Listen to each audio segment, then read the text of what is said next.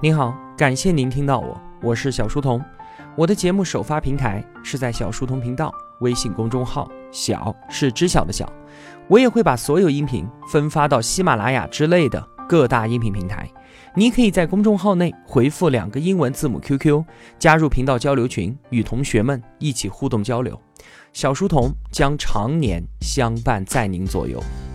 我们正在解读黑旗 ISIS 的崛起。作者乔比沃里克，这是我们解读黑棋的最后一期节目了。本期节目文案有六千一百字，我大约会用二十三分钟的时间为您讲述。在上期节目当中啊，我们说到扎卡维死了之后，基地组织伊拉克分部更名为伊拉克伊斯兰国，虽然是换了一个更加霸气的名字。但是组织的实力却随着领袖的死亡、美军的打击和当地逊尼派的驱逐而日渐衰落。到了二零一零年，巴格达迪成为了伊斯兰国的领袖。他与扎卡维这样的恐怖分子从来都不缺乏对于宗教的狂热，更不会缺乏野心、狂妄和暴虐。拥有宗教法律博士学位的巴格达迪，他比起扎卡维拥有更多的狡猾精明和深计远虑的谋划。他更加像一位领袖。巴格达迪上任后不久，就迎来了两个非常好的机会：一个是叙利亚陷入内战，他派遣一支远征军进入到叙利亚，在那个地方以推翻巴沙尔的名义招兵买马，趁机壮大势力；第二个机会呢，是美军从伊拉克撤军，之前针对他们的那些清剿行动自然也就终止了，极端势力就如同春风拂过一样迅速疯长。到了二零一三年四月九号，巴格达迪宣布伊拉克与叙利亚的极端组织合并，组成伊拉克与大叙利亚伊斯兰国 （ISIS） 就此诞生。在这期间呢，ISIS 和基地组织还闹掰了。基地组织声称与其彻底的决裂，并且还号召兄弟们对 ISIS 群起而攻之。但是啊。这个时候的 ISIS，他的势力已经今非昔比了。就算是基地组织，拿他也是束手无策。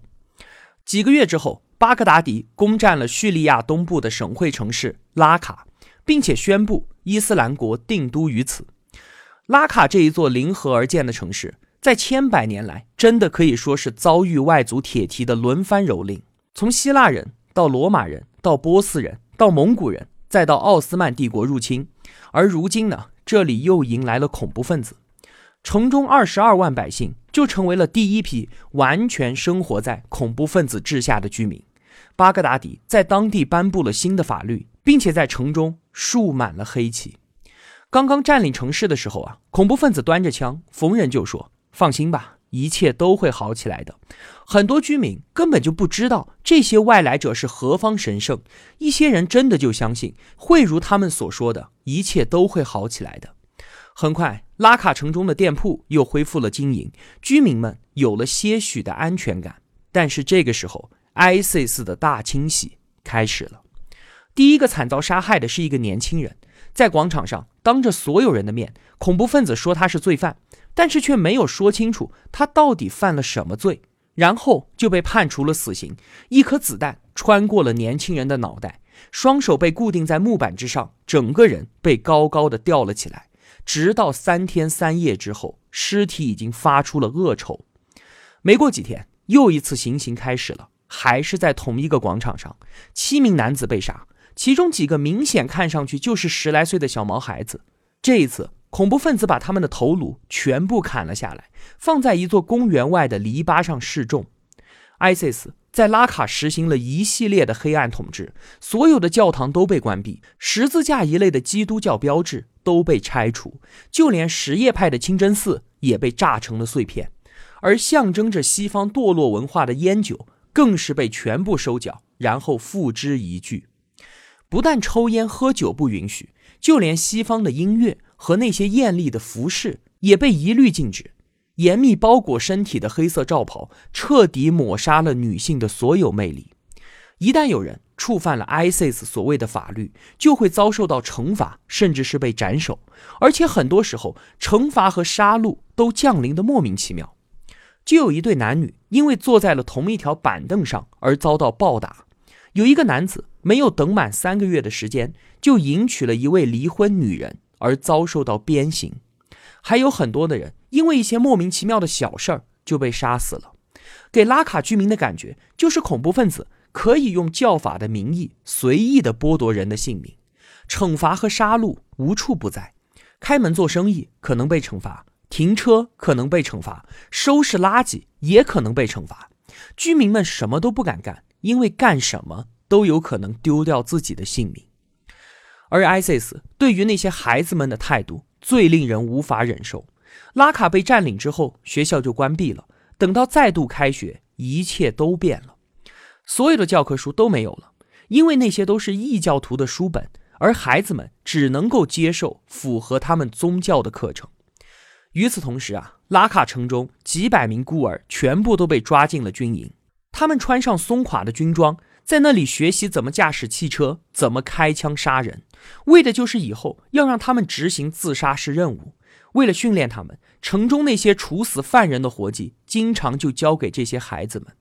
而这些孩子被洗脑之后，就成为了极端组织的忠实追随者。巴格达迪进入叙利亚几个月之后，他手下已经聚集了十万之众，组织的成员遍布四十多个国家，不少人都是不远万里来投，其中甚至还有英国和法国这样的欧洲发达国家的人。ISIS 相对于其他的恐怖组织和其他的叙利亚反对武装来说，不仅仅是因为他开出更高的工资那么一个简单的原因，更重要的。是他所吹嘘的那个宏大的目标，就是要建立一个超越国界的伊斯兰国，而这个伟大的愿景才是吸引那么多人前来投奔的最主要的原因。有一位 ISIS 的恐怖分子在自己的 Twitter 上写道：“啊，在这里，我遇到过从阿拉伯半岛来的人，遇到过埃及、黎凡特和土耳其来的伙伴，我还遇到过法国人、英国人和巴基斯坦人。这里有形形色色的人。”他们都是可爱的同胞，大家的目的都是捍卫我们的信仰。还有一位恐怖分子对着记者说：“这里的生活非常的有趣，就是真人 3D 版的使命召唤，一切都在你眼前发生。而如果你不在这里，你永远都无法体验到。”网络成为了 ISIS 对外宣传、吸纳新人的重要手段，而且通过互联网可以让在家中的那些穆斯林妇女也接触到招募者。传播他们的极端思想，这就极大的拓宽了 ISIS 的人员构成。伊斯兰国希望能够同时吸引男性和女性，建立一个完整的社会。这些来自世界各地的恐怖分子真是令人不寒而栗，因为他们的国籍，他们就可以在世界各地自由的来去。那当这些持有欧洲护照的老兵带着极端主义思想返回家乡之后，他们会做出一些什么样的事情呢？简直无法想象。有的同学可能不知道，法国巴黎的垃圾桶全部都是透明的塑料袋，而不是像我们街头的那种铁的垃圾桶。这是为什么呢？这可不是因为美观或者是什么当地特色，而是在二零一五年十一月十三号晚上，巴黎街头发生了五起爆炸案，造成了一百三十多人死亡，而恐怖分子就是把炸弹直接藏在了垃圾桶里。从此之后，巴黎街头的垃圾桶就全部换成了透明的塑料袋，就是为了能够一眼就看到里面装着什么东西。就在前几天啊，ISIS 还发布了新的海报，扬言要在2019年的元旦袭击纽约，宣称说要让2019年变成死亡和毁灭的一年。警方声称让市民们警惕“独狼行动”。独狼行动是什么意思呢？就是说啊，袭击者。他很有可能是被宗教极端思想控制的某些个人，他们无需组织，也没有上下线的调度安排，一个人就可以发动自杀式袭击，这确实让警察都防不胜防。我们再回到二零一三年，巴格达迪在叙利亚，其麾下的恐怖分子不断壮大的同时，他金库里面的存货也是越来越多。他在叙利亚北部的沙漠当中占据了不少的油田，每天都可以卖出去四万桶原油。那在二零一五年，英国就企图通过炸毁 ISIS 的油田切断他们的经济来源，但是事后却发现，被轰炸之后的 ISIS 依然是欣欣向荣，因为啊，他们除了油田之外，还有另外一个经济支柱，竟然是税收。他们竟然拥有健全的税收制度。在 ISIS 的鼎盛时期，税收收入可以达到石油收入的六倍之多。不过啊，这样横征暴敛的税收和直接去抢也没有太大的区别。对于巴格达迪这些恐怖分子来讲，天堂一般的伊斯兰国已经在现世实现了。虽然这个天堂看上去非常的寒酸，但毕竟是他们自己的领地啊。可是呢，对于那些被他们所统治的人民而言，生活就只剩下恐惧，似乎已经看不到任何的希望了。到了二零一四年，巴格达迪率领十万之众杀回了伊拉克。刚刚组建不久的伊拉克政府见大敌将临，立即出击抵抗。全世界的目光再次聚焦在了伊拉克。但是啊，令人万万没有想到的是，ISIS 以风卷残云之势，连续击溃了伊拉克政府军的四个师。在一番征战过后，ISIS 占领了伊拉克全境三分之一的领土。巴格达迪的胜利，与其说是 ISIS 的强大所致，不如归因于伊拉克内部的分裂。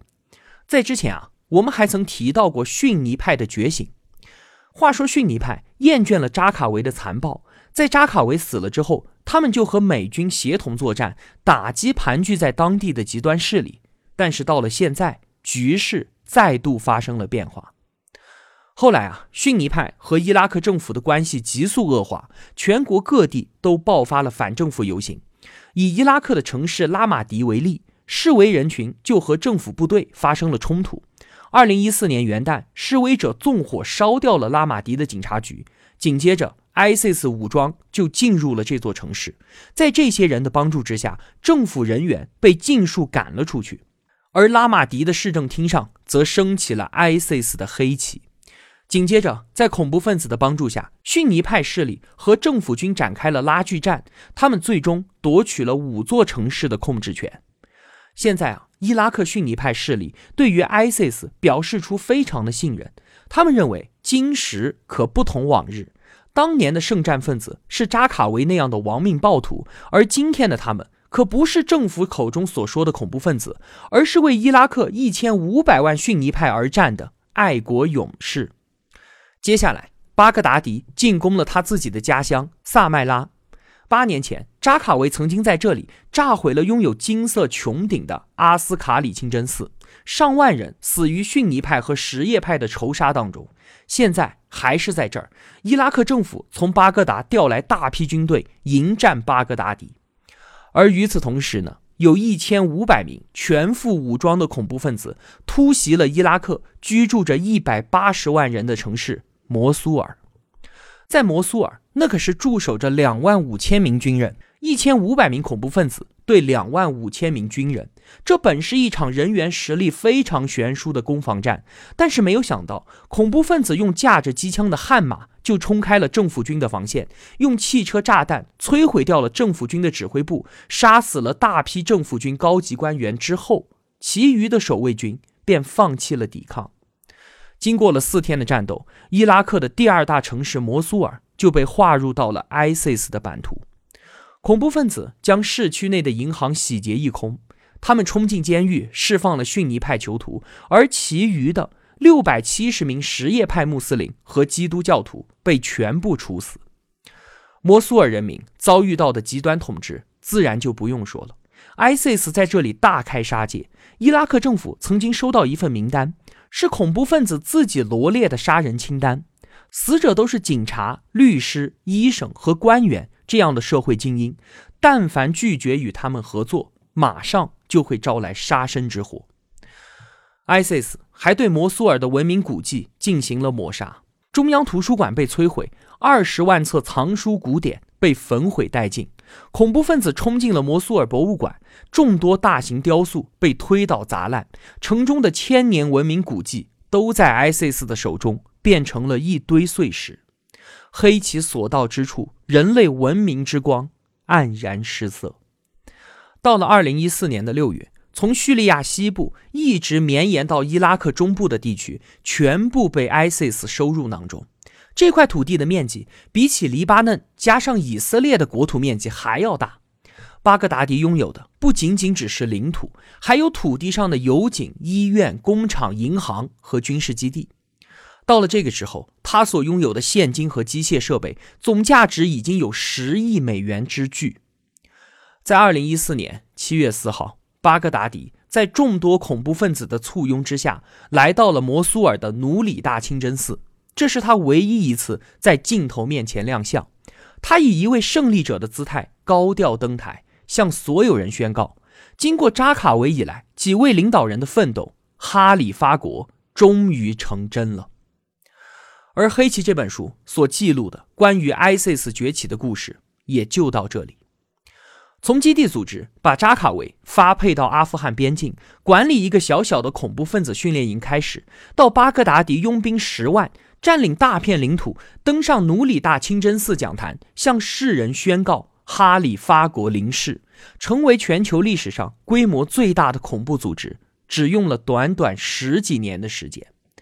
ISIS 这样的邪恶肿瘤，怎么会在如今的文明世界肆意爆发呢？这确实令人匪夷所思。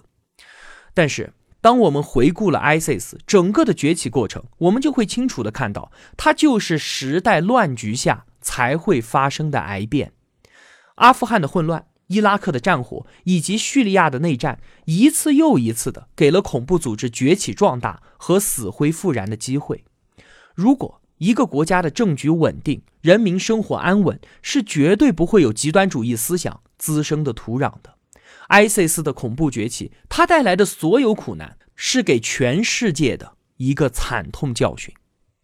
后来，在2014年9月，美国建立了一个包括54个国家和欧盟、北约以及阿拉伯国家联盟等等地区在内的联合组织，携手打击 ISIS。2015年12月，巴格达迪竟然入选美国《时代周刊》年度风云人物，同为候选人的还有特朗普。默克尔和普京，这简直就是荒唐至极！就在这一年当中，ISIS 炸毁了俄罗斯的客机，飞机上二百二十四人全部遇难。他们制造了刚才我们提到的幺幺幺三巴黎爆炸袭击案，一百三十多名巴黎市民被炸死。在十月十八号，ISIS 绑架并且杀害了一名中国公民，他名字叫做樊金辉。巴格达迪的恐怖行径已经扩散到全世界。人神共愤。二零一六年十月份，伊拉克政府军发动收复摩苏尔的战役，三十万人投入到战火之中。摩苏尔人民看到了曙光，也开始面临恐怖分子的疯狂杀戮。政府军投掷传单，呼吁民众尽量撤出城市，但是所有想要逃走的人都被恐怖分子射杀。身处和平盛世的我们，真的很难想象战火之下的生命是有多么的卑微。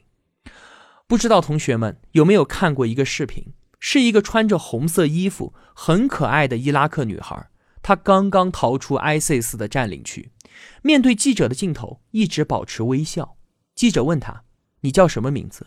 她笑着回答：“我不知道。”“你爸爸呢？”“他死了。”“你多久没吃东西了？”小女孩收起了那令人心碎的笑容，用手遮住脸，眼泪决堤，她哭了。直到二零一七年七月九号，在经历了九个月的战斗之后，才全面解放了摩苏尔。被 ISIS 统治了三年的摩苏尔，再加上战火的蹂躏，已经是满目疮痍。伊拉克政府军当中有一名官员说：“伊拉克人民终于可以安全返回自己的家园了。此时的欢乐是烈士们用鲜血和牺牲换来的。但愿这和平的欢呼能在伊拉克永存。”紧接着，二零一七年十月，ISIS 的大本营拉卡也被叙利亚民主军收复。在二零一七年的十一月，伊朗、伊拉克和叙利亚相继宣布，持续了六年的反恐战争取得了最终的胜利。在军事上，我们已经终结了 ISIS。但是，就在三天之后，埃及的一座清真寺发生爆炸，群众们夺门而逃。结果，挥舞着黑旗的恐怖分子用冲锋枪袭击逃离的人群，造成了四百多人死亡。ISIS 就用这样的残暴方式，说明他们并没有被剿灭，而只是换了一种存在的方式而已。随着世界各国的共同努力，现今，ISIS 可以说已经偃旗息鼓。巴格达迪据说在2017年死于空袭，但是却没有得到证实，他到底是死是活，至今也没有个定论。虽说 ISIS 已经完全失去了领地，作为一个实体来讲，确实已经被消灭了，但是我们也需要清醒地认识到，它可以化整为零，转入地下，而它的宗教极端思想更是难以被根除。而且，就算没有领土，恐怖分子也完全有能力发动袭击，夺取无辜民众的生命。在《黑旗》这本书当中啊，还记录了一个非常特别的故事。话说，有一名恐怖分子，他遵照扎卡维的旨意，枪杀了一名伊拉克司机。只是因为这名司机运送的货物是要送到美军基地的，就在枪响之后，死者的电话响起了。恐怖分子接起了电话，原来是死者的弟弟打来的。他就赶忙编造了一个故事，告诉他说：“你哥哥一切都好。”然后匆匆挂断了电话。恐怖分子打开了手机相册，突然就愣在了当场，因为看到被自己亲手杀死的人，竟然是四个女孩的父亲。良心的谴责瞬间击溃了他，令他失声痛哭。从此之后，每一条生命在他眼前逝去，就撕裂一次他内心的伤口。一开始，他对于扎卡维向什叶派宣战而感到热血沸腾，但是当他看到巴格达什叶派聚集区遭到清洗，看到扎卡维的手下砍下一颗又一颗人头，而这些人遭此劫难，仅仅就因为他们的教派出身，看到这些，令他怒不可遏。这个故事是书中所记录的仅有的恐怖分子还保有一丝良知的故事，在各种充满绝望的杀戮故事里面，这算不算是作者在遮天蔽日的黑暗里留下的一丝光亮呢？在最近十几年，我们亲眼见证了阿富汗、伊拉克和叙利亚等等地区饱受战争和恐怖袭击的折磨，那些地方的人民也都和我们一样。渴望着和平与安定，但是他们所经历的一切是我们根本就无法想象的。我们并没有出生在一个和平的时代，而只是有幸生在了一个和平的国家罢了。而令人稍稍感到欣慰的是，到今天，这些国家都先后开启了和平进程，即便他们还有很长的路要走，但是当地的局势正在朝着人们愿意看到的那个方向发展着。我真心的希望世界上的所有国家都不再受战乱之困，所有的民族都能够享有和平的生活。但愿世界上每一个孩子都拥有一扇能够照进温暖阳光的窗。好了，解读黑旗 ISIS 的崛起到这里全部结束了。希望你会喜欢我所分享的这个故事。后面的一段时间呢，我又要去准备新书的解读了。请容我一些时间吧，我会尽快回来的。我是小书童，我在小书童频道与您不见不散。